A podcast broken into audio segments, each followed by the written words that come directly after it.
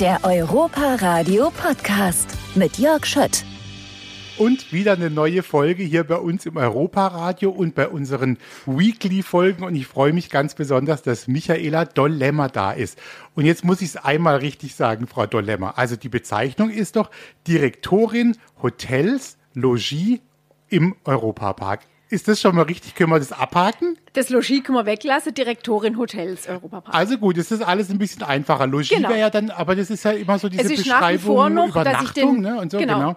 Es ist nach wie vor noch, dass ich den Beherbergungsteil mache, aber da doch äh, man festgestellt hat, dass viele Menschen mit dem Wort Logis nicht allzu viel anfangen können, hat man es jetzt auf Direktorin Hotels im Europapark beschränkt. Ich finde, es ist auch ein bisschen einfacher, oder? Da Absolut. kann man was damit anfangen. Also So nochmal herzlich willkommen. Ich freue mich, dass Sie da sind. Und das Schöne ist, wenn wir uns treffen, äh, tatsächlich habe ich gleich das Gefühl, man ist irgendwie in guten Händen. Sie strahlen dann auch erstmal und es ist eine Atmosphäre, in der man sich irgendwie wohlfühlt.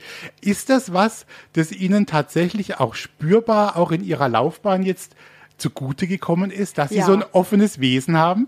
Also da bin ich absolut davon überzeugt.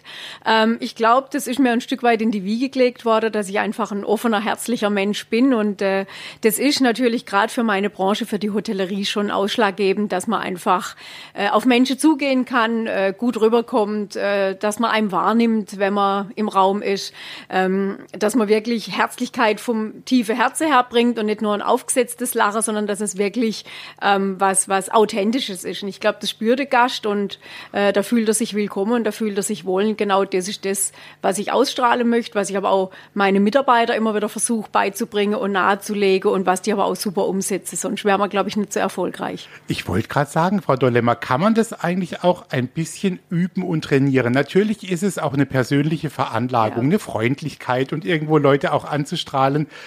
Kann man da aber selbst auch ein bisschen dran arbeiten? Merken Sie, das Ja. geht sowas? Also ich denke auf jeden Fall. Es ist, wie Sie sagen, natürlich ein Stück weit Veranlagung. Aus dem Stoffel kannst du natürlich kein perfekter Gastgeber machen. Das ist einfach so.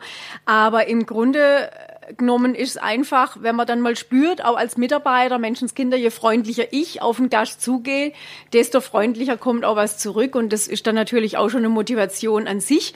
Und ich glaube, dann ähm, ist man auch angehalten, persönlich dazu, das immer wieder öfters und öfters zu machen, weil man will ja auch, dass man einen schönen Alltag hat und einen schönen Berufsalltag hat. Und wenn man dann die Freundlichkeit zurückbekommt und kapiert irgendwann, so wie ich in den Wald reinschrei, so schreit's auch wieder oder so kommt's auch wieder zurück. Ähm, ich glaube, da kann man schon viel bewirken und viel auf Mitarbeiter einwirken. Es hängt auch mit Selbstvertrauen sicherlich ein Stück weit zusammen. Und wenn man mit sich selber im Reine ist, und ich glaube, wenn das ein Mitarbeiter, Mitarbeiter ist, dann kann er das auch nach außen ausstrahlen. Und das ist ganz wichtig. Sie leiten mit Ihrem Team diesen Bereich Hotels. Das ist ein ganz großer Bereich. Wir haben viele Betten, da sprechen wir auch nachher nochmal drüber. Jetzt ähm, muss man ja in so eine Mammutaufgabe auch reinwachsen. Sie sind ja nicht mit 16 äh, die Leiterin der Hotels des Europapark geworden. Das ist ein Weg, vielleicht auch ein langer Weg, auch ein Weg mit Arbeit, mit äh, Höhepunkten, manchmal, ich will nicht sagen Niederlagen, aber man lernt ja im Lauf des Lebens einfach. Jetzt gucken wir doch mal, bei Ihnen war es ja auch so. Ähm, war eigentlich schon früh klar, wenn Sie so zurückdenken, dass Sie viele Berührungspunkte zum Thema Hotel oder Gastronomie haben? Oder sind Sie zum Beispiel gar kein Kind von Gastronomen? Überhaupt nicht. Also mit 16, was ich gerade ansprache, da hatte ich noch überhaupt keinen Bezug zur Hotellerie, auch nicht äh, daran gedacht, jemals in die Hotellerie zu gehen, weil ich auch vom Elternhaus überhaupt nicht in die Richtung vorbelastet bin. Es kam eigentlich ein Zufall der Sache zugute und ich habe in der Sommerferie einfach immer während der Schulzeit, während, äh, während dem Gymnasium immer noch ein bisschen nebenher ein bisschen Geld verdient. Und eines Tages bin ich da eben auch äh, in Oberkirch, wo ich hierher komme, in der Obere Linde gelandet und habe halt einfach einen Ferienjob gemacht, um ein paar Euro zu verdienen. Und das war, glaube ich, so das Jahr vorm Abitur. Und es hat mir sehr, sehr viel Spaß gemacht. Und irgendwie hat man da scheinbar auch erkannt, dass ich mit Menschen gut umgehen kann und dass ich eigentlich für den Beruf ganz geeignet bin. Ich selber habe es auch gespürt. Und dann kam ja die Zeit Abitur und was macht man denn danach? Und ähm, eigentlich war für mich immer klar, ich will studieren gehen und hatte dann auch einen Studieplatz in Freiburg ähm, für äh, das Semester, was im Oktober losgegangen wäre, 86 damals, nämlich für Germanistik und Politologie und Geschichte. Und eigentlich wollte ich auf Lehramt studieren ähm, und das wäre am 15. Oktober damals losgegangen. Und aber irgendwie dachte ich, Menschenskinder, die Hotellerie, das wäre halt auch noch eine tolle Geschichte und das wollte ich gern ausprobieren. Und äh, dann habe ich mir gedacht, aber wenn Hotellerie, dann muss es wirklich krachen und dann muss es tolle Ausbildungsbetriebe sein. Und so habe ich mich damals im Restaurant oder im Hotel Barreis beworben als Restaurantfachfrau und habe auch par parallel noch eine Bewerbung abgebe im Brenners Park Hotel zur Hotelkauffrau. Und ähm, damals waren das also wirklich Lehrbetriebe, die waren nachgefragt, wie verrückt. Ich denke, das sind sie auch heute noch, aber damals gab es also eine, wirklich eine Flut an Bewerber.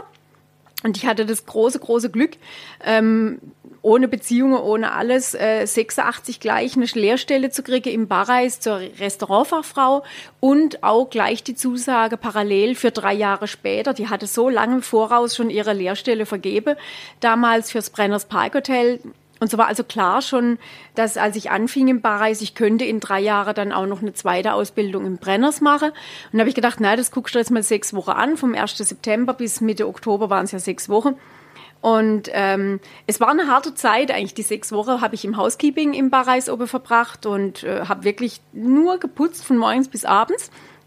Und das ist also kein Zuckerschlecke, wie man so schön sagt. Ähm, und trotzdem habe ich gedacht, Mensch, irgendwie fühle ich mich da wohl, wenn ich mit Gästen zusammen sein kann. Das ist eigentlich eine Aufgabe, die mir Freude macht. Und ich fand es auch dann doch lebendiger als ähm, Germanistik, Politologie und Geschichte zu studieren. Und ich glaube, heute im Nachhinein betrachtet war es einfach die perfekte Wahl für mich. Und ich bin Gott froh, dass ich geblieben bin, trotz aller anstrengenden Momente, die es in so einer Lehrzeit gibt. Und dass ich dann eben tatsächlich drei Jahre später ins Brenners Parkhotel noch ging und nochmal eine Lehre dran gehängt habe. Also das hat wirklich einen tollen Grundstock gegeben, sodass ich sowohl F&B wie auch äh, logieseitig wirklich eine perfekte Ausbildung hatte. Und das kommt mir heute natürlich zugute. Das ist ja eine tolle Geschichte, wenn Sie da zurückblicken. Das Barreis Preis ist ja heute auch noch ein Begriff über ja. die Grenzen hinweg, auch ja. äh, deutschlandweit. Und dem sagt man auch immer nach, dass die Mitarbeiter dort eine ganz tolle Freundlichkeit hätten, dass die äh, mit einem Lächeln durch Haus, durchs Haus gehen. Mhm. Wahrscheinlich hat das eben auch, auch mit Training, auch mit Veranlagung zu tun. Aber gerade aus dieser Zeit, Frau Dollemmer, auch im, im Barreis, der ersten Station, gibt es da manchmal heute noch Momente, äh, in denen sie zurückdenken und sagen, guck mal, das habe ich mir von damals mitgenommen und es begegnet mir tatsächlich heute auch wieder. Auf jeden Fall. Also ich hatte damals schon ein sehr, sehr nettes Verhältnis zur Seniorchefin, zur Hermine Barreis, die ja leider vor einigen Jahren schon gestorben ist und natürlich auch ähm, zum Hermann Barreis. Ähm, und äh, das sind viele Momente. Die Hermine, die Seniorchefin, hat mich damals schon so ein bisschen unter ihre Fittiche genommen ähm, und äh, sie hat damals so ein kleines Geschenklädele betrieben, das ich dann nebenher immer für sie auch zeitweise, wochenweise immer wieder führen durfte. Und ich war auch so, dass sie mich immer wieder privat mitgenommen hat. Also ähm, wenn sie dann zu Arztbesuche musste, hat sie immer mich auserkoren. Und ich habe sie dann mit ihrem großen Auto durch den Schwarzwald gefahren und äh, dann wollte sie halt immer nah am Arzt parken und dann haben wir uns, oder ich musste mich dann immer auf behinderte Parkplätze stellen, wo ich gesagt habe, Frau Barris, das geht nicht, äh, ich habe keinen Ausweis, nix, egal. Und äh, irgendwann haben wir dann auch Strafzettel kassiert dafür. Die durfte ich aber nie. Sie hat immer gesagt, verrat mich meinem Sohn nicht, dem Hermann. Und denkt, ja, besser nicht. Und so kleine Anekdoten sind da schon hängen geblieben. Und ähm, oder ich erinnere mich auch gut, äh, die Kinder waren damals ja jetzt der jetzige Chef, ist jetzt natürlich der Inhaber, äh, der, der Hannes, Hannes ja. vom Bareis. Und aber damals waren es ja alles noch Kinder und sein Bruder auch. Und ich bin irgendwann mal da oben im Schwarzwald an der Kirche im, im Bayersbronn ähm, äh, stecke geblieben oder in Mitteltal mit dem Auto und dann kamen die zwei kleinen Jungs da durch und dann, ich hatte so einen alten kleinen Fiesta und dann habe ich mir die erstmal rangeholt und gesagt, da schiebe mal mich da mit dem Auto da raus. Und wenn ich mir das heute überlege, die hingen da vorne an meiner Kühlerhaube und haben geschoben und mich da aus dem Schneeberg rausgeholt, wenn ich mir das heute vorstelle, heute sind es gestandene Männer und der Hannes leitet ganz hervorragend das Barreis und damals hat er mich mit seinem kleinen Bruder da aus dem Dreck rausgeholt, aus dem Schnee. Das sind schon nette Erinnerungen, aber ich glaube, ähm, dass ich damals schon so ein nettes Verhältnis zur Inhaberfamilie, speziell zur Seniorchefin hatte, lag ein Stück weit schon auch daran, dass sie vielleicht damals schon gemerkt hat, dass man mit mir irgendwas anstellen kann. Das mag schon sein. Was würden Sie denn sagen? Auch Sie haben ja ein paar Stationen erlebt und eben auch in tollen Häusern gearbeitet. Wenn Sie zurückblicken und auch auf sich selbst und Ihre Mitarbeiter blicken, was macht einen guten Gastgeber aus? Kann man das irgendwie beschreiben? Ja, mit Sicherheit. Also ich denke auf jeden Fall muss er verläss es muss ein verlässlicher Mensch sein, weil wenn ich als Gast komme und ich will irgendwas und ich bespreche was mit einem Gastgeber, dann will ich auch, dass das funktioniert und zwar so, wie ich mir das vorstelle, pünktlich und akkurat und genau. Also einerseits wird äh, in unserer Branche natürlich immer gesagt, dass wir flexibel sind und innovativ und, und unheimlich kreativ und aus einer schlechten Situation sofort auch eine gute machen können. Das ist Teil unseres Jobs, ganz klar. Also dieses, dieses schnelle und improvisieren, das gehört auf jeden Fall dazu. Aber es gehört auch dazu, dass man ganz diszipliniert und akkurat und genau und strukturiert arbeitet und gut organisieren kann. Also es, es hat so zwei Welten in sich. Einmal dieses ganz akkurate und genaue und zuverlässige und dann aber auch wieder dieses improvisierende, dieses kreative, dieses leicht chaotische. Also ich glaube, es muss beides zusammenkommen und wenn es dann noch gepaart wird mit mit Herzlichkeit und vor allen Dingen auch mit Humor, weil du brauchst Humor für diesen Job, weil du hast manchmal auch Stresssituationen, die einfach groß sind und da sind und enorm sind und dich dann auch zum Teil aufwühle. Und ich glaube, was ich festgestellt habe und auch mit meinen Mitarbeitern sehe ich das immer wieder, das verkraftet man am besten mit einer ganz, ganz großen Portion Humor. Und wenn wir hinterher dann wieder alle drüber lachen können, ist das eigentlich das Aller, Allerbeste. Und es gibt auch eine tolle Arbeitsatmosphäre dann. Und jetzt sind wir ja gerade in so einer Situation, Frau Dollemmer, die ist für alle irgendwie natürlich ganz neu, auch traurig. Man, äh, es ist alles so ein bisschen ungewiss. Ja. Wie leben Sie damit mit Ihren Mitarbeitern und auch in den Hotels, die ja jetzt einfach leer sind? Das muss ja ein ja. trauriger Anblick sein. Tatsächlich. Es gibt nichts Unheimlicheres wie ein leeres Hotel, speziell wenn es dann draußen dunkel ist und man wirklich allein ist im Haus und dann hörst du alle Geräusche und denkst, oh Gott, was ist hier los? Also es hat wirklich was von einem Horrorfilm teil, teilweise äh, und es ist traurig, auf jeden Fall, aber gerade haben Sie gesagt, das ist für uns alle neu. Tatsächlich war dieser erste Lockdown im Frühjahr neu für die ganze Welt. Mittlerweile haben wir, sprechen wir sogar schon jetzt in dem zweiten Lockdown von einer gewissen Routine, die wir schon wieder alle haben. Also dieser zweite Lockdown, der ist jetzt viel entspannter und gelassener abgelaufen wie der erste im Frühjahr, weil man ja schon viel mehr wusste, was auf uns zukommt, wie es läuft, wie man es handhaben müsse, wie man es angehen könne. Unser Hygienekonzept hat man schon in der Tasche, das muss man, also für, für die Wiedereröffnung im Dezember, das musste man ja im Frühjahr alles neu kreieren. Und es gab ja kein Lehrbuch für keinen weltweit nicht und äh, es gab niemand, der einem sagen konnte, wie es wirklich geht. Und jeder hat für sich halt in seinem Unternehmen geschaut, wie er es am besten gewuppt kriegt. Und ich glaube, wir haben es ganz gut gemacht bei uns in den Hotels und da bin ich auch dankbar für so eine tolle Führungsmannschaft. Wir haben uns einmal wöchentlich wöchentlich im größten äh, Veranstaltungsraum getroffen. Äh, immer bestimmt zehn Meter Abstand zwischen uns und äh, haben uns da ausgetauscht und haben das Ding miteinander wirklich, ähm, glaube ich, ganz gut organisiert. Weil man musste ja und musste auch jetzt im zweiten Lockdown Tausende von Reservierungen rückbuche, entweder umbuche oder stornieren oder mit Wertgutscheine ausstatte oder es musste ja mit jeder Buchung irgendwas passieren, mit jedem Gast musste Kontakt aufgenommen werden. So hatte also die Hotelreservierung und auch die Rezeption alle Hände voll zu tun. Das heißt, die Rezeption aktuell immer noch und die Reservierung auch, weil wir arbeiten uns ja so Tag für Tag vor, wo wir die Reservierungen angehen, weil wie gesagt, sechs Häuser die man dann mal leer machen muss jeden Tag, das spürt man, das ist eine Wahnsinnsarbeit. Und ähm, ich verantworte ja auch noch einen Gästeservice und der Gästeservice ist die Anlaufstelle hier im Unternehmen, äh, die ja im Prinzip auch die ganze Rückabwicklung aller Tickets macht, also aller Europapark-Tickets. Und seit dem letzten Lockdown ist ja auch so, dass man äh, online ja sein Europapark-Ticket buchen muss und das muss ja dann auch wieder rückabgewickelt werden oder umgebucht auf neue Termine. Und alles, was nicht über einen Ticketshop geht online, wird dann über einen Gästeservice abgewickelt. Genauso Rulantica und all die Veranstaltungen, die man im Park habe, sei es jetzt Dinnershow, sei es Julbi. Es ist völlig wurscht. Jedes einzelne Ding, was schon verkauft war, muss wieder in den Rückwärtsgang gehen. Wie, wie begegnen Ihnen denn die Gäste? Wie reagieren die? Man hat oft das Gefühl, die sind dem Haus sehr verbunden, dem Europapark, ja. den Hotels. Für die wäre für manche jetzt ein Traum in Erfüllung gegangen, dass sie jetzt kommen können ja. und das mal machen und sich das leisten manche ja auch. Das sind ja auch ganz interessante Geschichten. Ja. Was erleben Sie da? Kriegen Sie manchmal auch was mit? Lesen Sie was? Gibt es Rückmeldungen von natürlich. den Gästen, die einen auch ein bisschen aufbaut vielleicht? Also schon im ersten Lockdown, da hat man allerdings gemerkt, dass da die Verunsicherung auch auf Gastseite größer war. Also da war auf beide Seiten eine große Verunsicherung. Ähm, auch da spürt man jetzt im zweiten Lockdown, jetzt im November, dass die Gäste schon eher wissen, wie wie es vonstatten geht und warum, weshalb, wieso. Ähm, die Verunsicherung ist längst nicht mehr so da. Ähm, und wir spüren auch immer wieder, wie verständnisvoll die Gäste sind. Die wissen, wir haben keine andere Chance. Das ist nicht auf unserem Mist gewachsen. Mir hätte es auch gern anders, das ist ja klar. Und äh, sie wissen auch, dass wir extrem kulant sind. Also wir bieten allen Gästen an, dass das gebuchte Arrangement mit allen Sonderpreisen oder mit allen Goodies, die sie in dieser Buchung drin haben, genauso stehen bleiben kann. Und auch wenn sie sagen, ja, aber ich weiß doch gar nicht, wann wir wieder kommen können, sagen wir, gar kein Problem. Wir buchen es auf ein fiktives Datum um da machen wir dann im Hintergrund äh, Beispielsweise haben wir jetzt festgelegt, der 1.1.2049, da wird alles draufgelegt.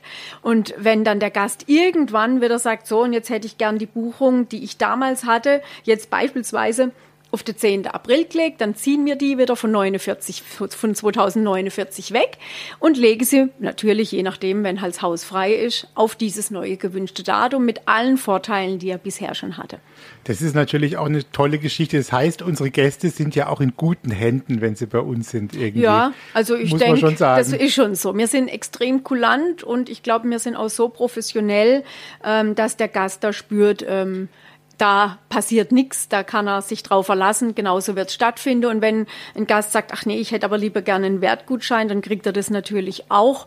Und aber äh, es ist ein großes Vertrauen, was die Gäste uns entgegenbringen. Es gibt nur ganz, ganz wenige, die sagen, ach nee, ich will aber mein Geld zurück. Und die haben dann oft auch ihre Gründe, weil sie, was weiß ich, keinen Urlaub mehr haben oder in Amerika wohnen und dann nicht mehr da ist. Ich weiß es nicht. Aber es sind wirklich die wenigsten, die einfach sagen, nee, gib mir mein Geld zurück. Der Rest sagt nein bitte Geld dalasse, ähm, ich komme und ich möchte genau das alles wieder erleben, was ich jetzt halt gerade nicht erleben kann. Jetzt ist es ja sehr emotional. Wir haben das vorhin angesprochen. Und wenn man durchs Haus geht, ist es ein anderes Gefühl. Da sind keine lachenden Kinder, keine Leute, die sich freuen, kein ja. Geschirr klappern. Das fällt ja jetzt irgendwie alles weg. Haben Sie gespürt in diesen vergangenen Wochen, auch schon beim ersten Lockdown, was Ihnen vielleicht am meisten fehlt oder was Sie vielleicht auch berührt hat in dieser Zeit, was auch Ihre Arbeit betrifft? Ja, das ist ganz viel. Also natürlich fehlt einem der Gast oder die vielen Gäste in unserem Fall. Also das fehlt am allermeisten. Das ist ja auch das, warum ich und auch viele aus der Hotellerie sich überhaupt für dieses Berufsbild entscheiden, dass man einfach Menschen um sich hat. Und logischerweise im Lockdown heißt es natürlich auch, dass wir mitarbeiterseitig zurückfahren, so weit wie es nur irgendwie geht. Und das sind natürlich dann auch nur noch von Mitarbeiterseite ganz, ganz wenig Menschen um einen rum. Äh, erstens fehlt einem dieser, dieser menschliche Kontakt und zum Zweiten natürlich auch, du willst irgendwas besprechen, du willst was organisieren, dann rufst da an, dort an, dann erreichst wieder niemand, dann ist der erst am Mittwoch um halb zwei bis um halb fünf da, dann, das ist auch eine organisatorische Frage, bis du dann mal wieder alle beieinander hast, die du brauchst, um irgendwas zu besprechen oder zu regeln. Es ist natürlich komplizierter, wie wenn man genau weiß, so, jetzt rufen wir uns schnell alle zusammen und wir besprechen das und dann ist das Thema durch. Du musst andere Wege gehen. Ähm, klar, vieles macht man jetzt natürlich auch online über Teams oder sowas, über verschiedene Möglichkeiten, die man ja da hat oder Zoom oder irgendwas. Ähm, aber das Leben ist natürlich auch komplizierter geworden. Nicht nur einsamer, auch am Arbeitsplatz gerade, äh, sondern, sondern auch ein bisschen komplizierter. Aber jetzt gibt's ja auch Momente, auf die freut man sich wieder. Der Plan ist ja auch, wir gehen im äh, Dezember wieder los. Da genau. beginnt es wieder alles. Ähm, aber wenn man so ein bisschen zurückblickt auf die Zeit, die Sie jetzt schon da sind, Sie haben ja unglaublich äh, tolle Gäste gehabt. Und ja. zwar ähm, nicht nur Prominente, auch einfach die Gäste, die, die so kommen, die, wie ja. ich vorhin gesagt habe, die vielleicht Ihnen erzählen, ach, Frau Dolemmer, ich habe jetzt ein Jahr gespart und jetzt möchte ja. ich diese zwei Tage bei Ihnen genau. verbringen genauso gibt es natürlich prominente Gäste, die einem begegnen. Und da sind auch schon viele durch die Hotels Ganz durch. viele, ja. Sind Sie da manchmal selbst noch, ich will nicht sagen aufgeregt, aber doch gerührt, erstaunt und freuen sich, dass man so jemandem begegnet, ja, den man vielleicht als Kind nur im Fernsehen gesehen klar. hat? Also toll fand ich natürlich Bill Clinton, als er hier war. Genial fand ich natürlich auch Angela Merkel, muss ich ganz klar sagen. Toll, beeindruckend. Ähm, ich fand auch Anastasia toll, als sie zu Radio Regenbogen mal da war neben viele andere geniale Künstler. Und äh, was mir nachhaltig in Erinnerung geblieben ist, war 2012, als wir unser wunderschönes Bellrock eröffnet hatte. Da war zur Eröffnungsfeier Roger Moore ähm, im Haus, also der ehemalige James Bond, einer der ehemaligen James Bond Darsteller und wirklich noch ein Grand Seigneur mit seiner, mit seiner Ehefrau, also tolle Menschen. Und es war halt auch recht frisch. Es war zwar schönes Wetter, aber es war auch recht frisch. Und er hatte wohl kalt und ich hatte dann den Auftrag für ihn, Angora-Unterwäsche zu besorgen. Und das ist was, wo ich denke, wow, hätte ich mir auch nie ähm, träumen lassen, dass ich für einen James Bond mal die Unterwäsche besorge. Jetzt gibt's ja, das ist, also das ist eine schöne Geschichte. Jetzt gibt's ja im Fernsehen und früher die Serien Hotel gab's, es gab Hotelparadies, also irgendwas hat immer im Hotel gespielt. Ja. Ähm, ist da manchmal an den Geschichten was dran? Also erlebt man wirklich die gesamte Palette des Lebens in einem Hotel? Das tut man schon. Ja? Das ist tatsächlich so. Also das Hotel ist so ein, so ein Mikrokosmos, wo du alles erlebst. Du hast die verrückteste Dinge, wo du denkst, das kann gar nicht sein, dass ich das gerade erlebe, aber es ist tatsächlich so. Und wenn man natürlich so große Häuser hat wie mir, ähm, da spielt sich einfach das blanke Leben drin ab. Also sowohl die schöne Seite des Lebens wie aber auch die, die schlimme Seite des Lebens. Wir haben alles, die gesamte Bandbreite, viel Unterhaltsames, viel sehr Lustiges und Witziges auch. Ähm, also es gibt nichts, was mir nicht erlebe und wir haben schon ganz oft gerade äh, meine leitenden Mitarbeiter, die auch schon sehr, sehr lang um mich rum sind, mir sagen oft, eigentlich müsste man alles notieren. Man macht sie dann leider doch nicht, weil irgendwann, wenn man mal Zeit hätte, müsste man eigentlich da ein Buch mitfüllen und ich glaube, es wird ein Bestseller werden. Ich glaube, Sie könnten ein Buch füllen, denn Sie ja. sind ja jetzt schon viele Jahre hier dabei. Man, man plaudert ja äh, auch manchmal aus dem Nähkästchen und erlebt dann viel. Wenn Sie jetzt aber zurückblicken, auch auf diese Zeit, die Sie jetzt schon, die Sie ja auch dem Europapark treu sind, das heißt ja auch was. Man kann ja, ja auch ähm, gerade in dem Bereich auch mal sagen, ach, wisst ihr was, jetzt wechsle ich doch. Es gibt ein tolles anderes Angebot. Das stimmt. Ich habe Lust auf was anderes. Was hat Sie persönlich hier gehalten und warum sind die Herausforderungen so spannend, dass man sagt, ich bleib hier, ich, ich ja. bin hier? Das ist das Unternehmen an sich. Es ist so dieses äh, Gesamtbild und dann natürlich die Häuser. Ich meine, wo kriegst du interessante, so, so eine interessante, spannende Hotellerie wie bei uns? Also das, äh, die Themenhotellerie, die gibt's natürlich, die, die gibt's auch in andere Freizeitparks, die gibt's äh, weltweit, aber doch nicht so toll und authentisch und so stilvoll und so, so spannend und schön wie bei uns. Das, das findest du nirgends welt, weltweit. Und dann besetze mir ja immer wieder die unterschiedlichste Themen und wir sind ja nicht nur, dass man sagt, naja, bei uns kommt einfach nur diesen, dieses oder dieses Publikum. Nein, wir haben auch die gesamte Bandbreite der Gesellschaft bei uns von wirklich denen, wie Sie vorhin gesagt haben, die wirklich sparen müssen ein Jahr lang für eine Übernachtung oder zwei Übernachtungen bei uns, bis eben die ganze Promis, die hier außen eingehen, nicht nur aus dem Showbusiness, sondern aus der Politik, aus der Wirtschaft, extrem namhafte Persönlichkeiten und beeindruckende Menschen. Ähm, unheimlich äh, tolle Leute, die sich dann auch immer wieder bei uns einfinden. Dann diese ganze Veranstaltung. In welchem Hotel hast du dann drumherum noch dieses ganze Leben, diese Veranstaltungen, die wir hier alle haben? Und das ist das, was es so spannend macht. Und immer wenn dann so wieder eine gewisse Routine reinkommt, dann hat die, Mag, äh, ja, die, Mag, die Familie Mack wieder ähm, die Idee und schon wieder neue Pläne im Kopf für ein neues Hotel. Und so wird's nie langweilig, weil dann hast du wieder eine Neueröffnung vor der Brust und musst erstmal wieder gucken, wie das alles organisiert kriegst. Und da arbeitet man ja schon auch um, um die zwei Jahre dran für jedes neue Haus, um das alles wieder aufzugleisen und vorzubereiten und die Prozesse hinzukriegen und abzustimmen, Mitarbeiterakquise und so weiter. Und dann nach Hoteleröffnung nochmal etwa ein Jahr, bis dann wieder alles feinjustiert ist. Und das macht es halt so spannend, dieses, diese Bandbreite, diese Vielfalt und dann immer wieder neue Menschen, neue Mitarbeiter, neue Herausforderungen. Und du kannst auch nie stehen bleiben, du musst dranbleiben. Du musst in, im Prinzip in diesem Tempo vom Europapark mitgehen, mitdenken, mitarbeiten. Sonst bist du raus. Das mhm. ist ein klarer Fall. Und da brauchst du eigentlich auch ein geniales Team und das habe ich Gott sei Dank, das diesen Weg mit mir geht. Weil du brauchst schon immer wieder Leute, auf die du zurückgreifen kannst, die auch diese tolle Erfahrung von ein paar Jahrzehnten habe, ähm, wenn du immer wieder bei Null anfangen musst und jedem das Laufe beibringen musst, dann wirst du nicht mehr fertig. So in der Größeordnung, in der wir, wir uns bewegen. Du brauchst da einfach Leute, auf die dich verlassen kannst, die wissen, wo der Hase langläuft und, und die dir Arbeiter abnehmen können und die mit dir das Ding durchgehen und dann funktioniert's. Wie läuft denn, Sie haben das gerade mal angesprochen, wie läuft eigentlich normalerweise so ein Prozess ab, wenn man jetzt sagt, äh, die Familie Mack hat die Idee, wir machen das nächste Hotel. Das ist ja jetzt auch nichts, was jetzt frei erfunden ist, das nee. kommt immer wieder, das nächste wird auch kommen. Genau. Wie, wie viel Vorlauf hat man normalerweise und wie stark sind Sie auch beteiligt an der Ideenfindung und an diesem Ablauf? Naja, ich sag mal, an der Ideenfindung jetzt nicht, äh, die Themen sind meistens schon besetzt, vorgegeben durch, äh, wie jetzt mit Rolandica natürlich, äh, war ja auch das Thema Nordisch auch schon vorgegeben und in ähnlicher Weise werden ja auch die neue Häuser sicherlich werden, die da noch am Standort entstehen oder angrenzend ans spanische Dorf war klar, dass es spanische Themen werden und so weiter. Ähm, also die Themen sind meistens vorgegeben, aber trotzdem ist man natürlich dann in der Planung schon stark involviert mit den Architekten und Ingenieuren, Bauingenieuren, ähm, wo wir natürlich als Hoteliers schon, auch mein Stellvertreter, der Steffen Waldmann und ich schon sehr klar aussagen können, auf was es ankommt, was der Gast wünscht, wie er das gerne hätte. Und ich sag mal, da sind wir schon so zweieinhalb Jahre äh, im Vorfeld, wissen wir dann schon, ungefähr, jetzt kommt wieder was, jetzt müssen wir uns wieder reinhängen, jetzt geht's wieder los. Äh, aber auch da haben wir natürlich schon eine gewisse Routine.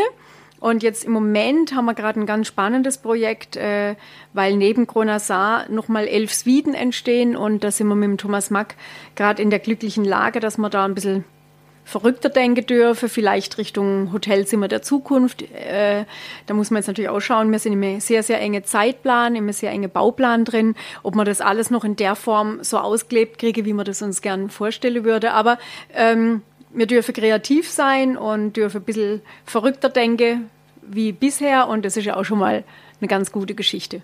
Was ist denn, wenn Sie so dran denken, was ist für Sie die größte Herausforderung bei diesen Projekten, bei Ihrer Arbeit? Gibt es da eine, von der Sie sagen, die kommt mir immer wieder vor, die begegnet mir immer und es ist jedes Mal eine Herausforderung? Na gut, ich sag mal, in den letzten Jahren war das Thema Mitarbeiterakquise zunehmend schwierig. Das war also vor äh, Moment mal, vor 24 Jahren habe ich angefangen, da war das noch nicht so in der ersten Jahre. Vor 20 Jahren war das noch nicht so das Thema, äh, dass es so schwierig ist, gute Mitarbeiter zu finden. Das wurde jetzt bei den letzten Bauprojekten natürlich äh, deutlich mehr. Sowohl beim Bellrock vor acht Jahren wie jetzt auch beim Kronasar letztes Jahr waren das schon die ganz, mitunter die ganz, ganz große Herausforderung in der Masse, wie mir gute Mitarbeiter brauchen, auch welche dann zum Zeitpunkt X dazu haben. Und schon, wenn sie an den Gast gehen, müssen die ja auch schon entsprechend äh, eingearbeitet und eingelernt sein und die Prozesse drauf habe. Das war schon eine der größten Herausforderungen und aber auch immer wieder die Prozesse, die ja auch immer moderner und fortschrittlicher werden, was heißt moderner, ist ja schon ein abgedroschenes Wort, einfach auch immer mehr das Thema ähm, online alles abzubilden oder, oder irgendwo natürlich auch, da wird nachgedacht über mit der App die Tür zu öffnen und solche Dinge, was ja auch funktioniert. Das ist ja auch schon mittlerweile nicht mehr die neue Errungenschaft, klar. Aber das dann auf alle Häuser ähm, umzusetzen, dass dann auch die Technik, die es dahinter braucht, beispielsweise bei den Schlössern und so weiter, dass das dann halt bei so und so viel tausend Zimmer wieder alles neu gemacht wird, das ist schon immer eine Riesenherausforderung, ganz klar. Weil im kleinen Haus regelst du das schnell, da brauchst du halt ein paar Schlösser und gut ist. Und wir, die mir dann halt immer in der Größeordnung denken, das ist dann schon eine ganz andere Herausforderung nochmal. Jetzt begegnen Sie, und das auch um zum Schluss zu kommen, so langsam natürlich Menschen aus allen möglichen Ländern dieser Erde. Ja. Das stelle ich mir schon mal zumindest spannend vor. Ist auch. Das bedeutet aber natürlich auch, dass man mit einer Vielfalt an Kulturen zu tun hat, die für uns Europäer oder Deutsche komplett anders ist. Und da gibt's ja oft die lustigsten Geschichten. Also ich weiß, ich habe im Schwarzwald mal gehört, dass da äh, den Hoteliers auch mal gezeigt wird, wie, wie begegnet man den chinesischen Gästen. Die bringen dann auch mal gern ihren Reiskocher mit und kochen ja, sich klar. was auf dem Zimmer. Ich weiß nicht, das hat man wahrscheinlich bei uns hier auch schon alles mal erlebt. Das haben wir alles durch. Ähm, wie, wie bunt ist die Palette an Erlebnissen, die, die Sie da schon hatten, wo Sie heute jetzt mit dem Abstand vielleicht auch drüber schmunzeln können? Ja gut, in dem Moment, wenn es passiert, ist nicht immer lustig. Also es war gerade erst letztes Jahr äh, im Colosseo, da hatten wir arabische Gäste und es ist ja dann schon so, dass da Männer und Frauen äh, oft getrennt äh, in getrennte Räumlichkeiten duschen. Wir haben aber halt nur eine Dusche im Bad, das ist jetzt halt mal so. Und äh, da hat dann der Herr außerhalb der Duschwanne geduscht und hat sich also so eine Schlauchverlängerung mitgebracht und hat die dann äh, über die Glaswand drüber Richtung Toilette gezogen und hat also frei im Bad ohne Duschabfluss, ohne irgendwas geduscht. Und irgendwann hat man dann also im Restaurant Cesare, welches sich unter drunter befindet, merkt, dass alles durch die Decke oben runterkommt. Und da musste mir tatsächlich also erstmal Tag oder Woche lang dieses Zimmer trocknen, weil im ganzen Betonboden hat sich dann das Wasser verteilt gehabt im Hotelzimmer und auch noch schön drumrum, die andere Zimmer, die angrenzende auch. Und man muss also wirklich die gesamte Holzdecke im Cesare trocknen und machen und tun und die Technik da drin. Also das sind schon Dinge, im Moment finde ich es nicht witzig. Also wenn es dann irgendwann mal rum ist, denkst du, wie bekloppt kann man eigentlich sie, aber okay, es sind fremde Kulturen, es ist einfach so. Und ich muss sagen, ich liebe es zu reisen, ich liebe andere Kulturen, es macht mir wahnsinnig viel Spaß, andere Menschen kennenzulernen. Ähm, natürlich kommt man da auch bei solche Dinge dann an seine Grenze, das ist ganz klar, da fehlt einem dann schon ein äh, Verständnis auch dafür. Aber trotz allem muss ich sagen, ich finde es wahnsinnig toll, dass wir so international aufgestellt sind, sowohl auf Gastseite wie auch auf Mitarbeiterseite, weil da haben wir ja auch alles aus der ganzen Welt. Und ähm, ich selber habe ja auch in Hongkong ähm, gearbeitet. Bevor ich hierher kam, wieder ins schöne Rust, äh, war ich ein, ein Jahr in Hongkong und habe also am eigenen Leib dort erleben dürfen, ähm, wie die Menschen ticken. Und da war ich selber der Ausländer und wurde komisch angeschaut. Ähm, und das sind schon tolle Erlebnisse, weil ähm, ich war auch eine Zeit lang in Amerika und diese Bandbreite, gerade jetzt ist sie auch wieder aktuell, ähm, diese Bandbreite, einerseits Hongkong, damit auch China natürlich ähm, und andererseits Amerika, dann war ich viel in Europa, noch in Europa unterwegs. Ähm, das ist schon, wie Menschen so unterschiedlich sein können vom Denken, von den Gefühlen her, vom Handeln, das ist schon verrückt. Ich liebe aber auch die arabische Welt, die finde ich auch wahnsinnig spannend und schön und bereise die gern. Ähm, ja, und umso mehr macht es mir dann auch Freude, wenn wir dieses internationale Publikum bei uns haben und, und sie auch glücklich hier rausgehen wieder. Das ist auch schön. Also ich habe schon das Gefühl, dass Sie tatsächlich, wenn ich das so sagen darf, eine Aufgabe gefunden haben, die Sie auch wirklich ausfüllt, D oder? Total. An der Sie total. Freude haben, ja. die wahrscheinlich mit Sicherheit ja. auch anstrengend sein kann. Na, klar. Aber man geht nach Hause und denkt dann, irgendwie toll und ich habe wieder was zu erzählen. Also ja, Sie könnten ja, wirklich ja. Bücher schreiben. Also das ist mein Leben, das muss ich ganz klar sagen. Ich könnte mir nie einen anderen Beruf vorstellen, auch nicht ein anderes Unternehmen. Es ist mein Leben, das ist einfach so. Ich bin glücklich. Das sind doch die schönsten Abschlussworte, oder? Man, man, kriegt schon feuchte Augen. ja, jetzt. genau. Ähm, ich danke Ihnen ganz herzlich. Michaela Doll-Lember, die Direktorin äh, der Hotels hier im Europapark. Es war mir eine große Freude. Mir auch. Und ich freue mich, wenn wir uns wieder sehen und dann trinken wir vielleicht mal auch gemütlich eine Tasse Kaffee und dann gibt es nochmal eine Geschichte, das die wir, wir hier nicht erzählt haben, oder? Genau, so machen wir es, Herr Schön. Vielen alles Dank. Gute und danke für alles. Ich habe zu danken. Der Europa Radio Podcast mit Tanja Schiffers und Jörg Schött.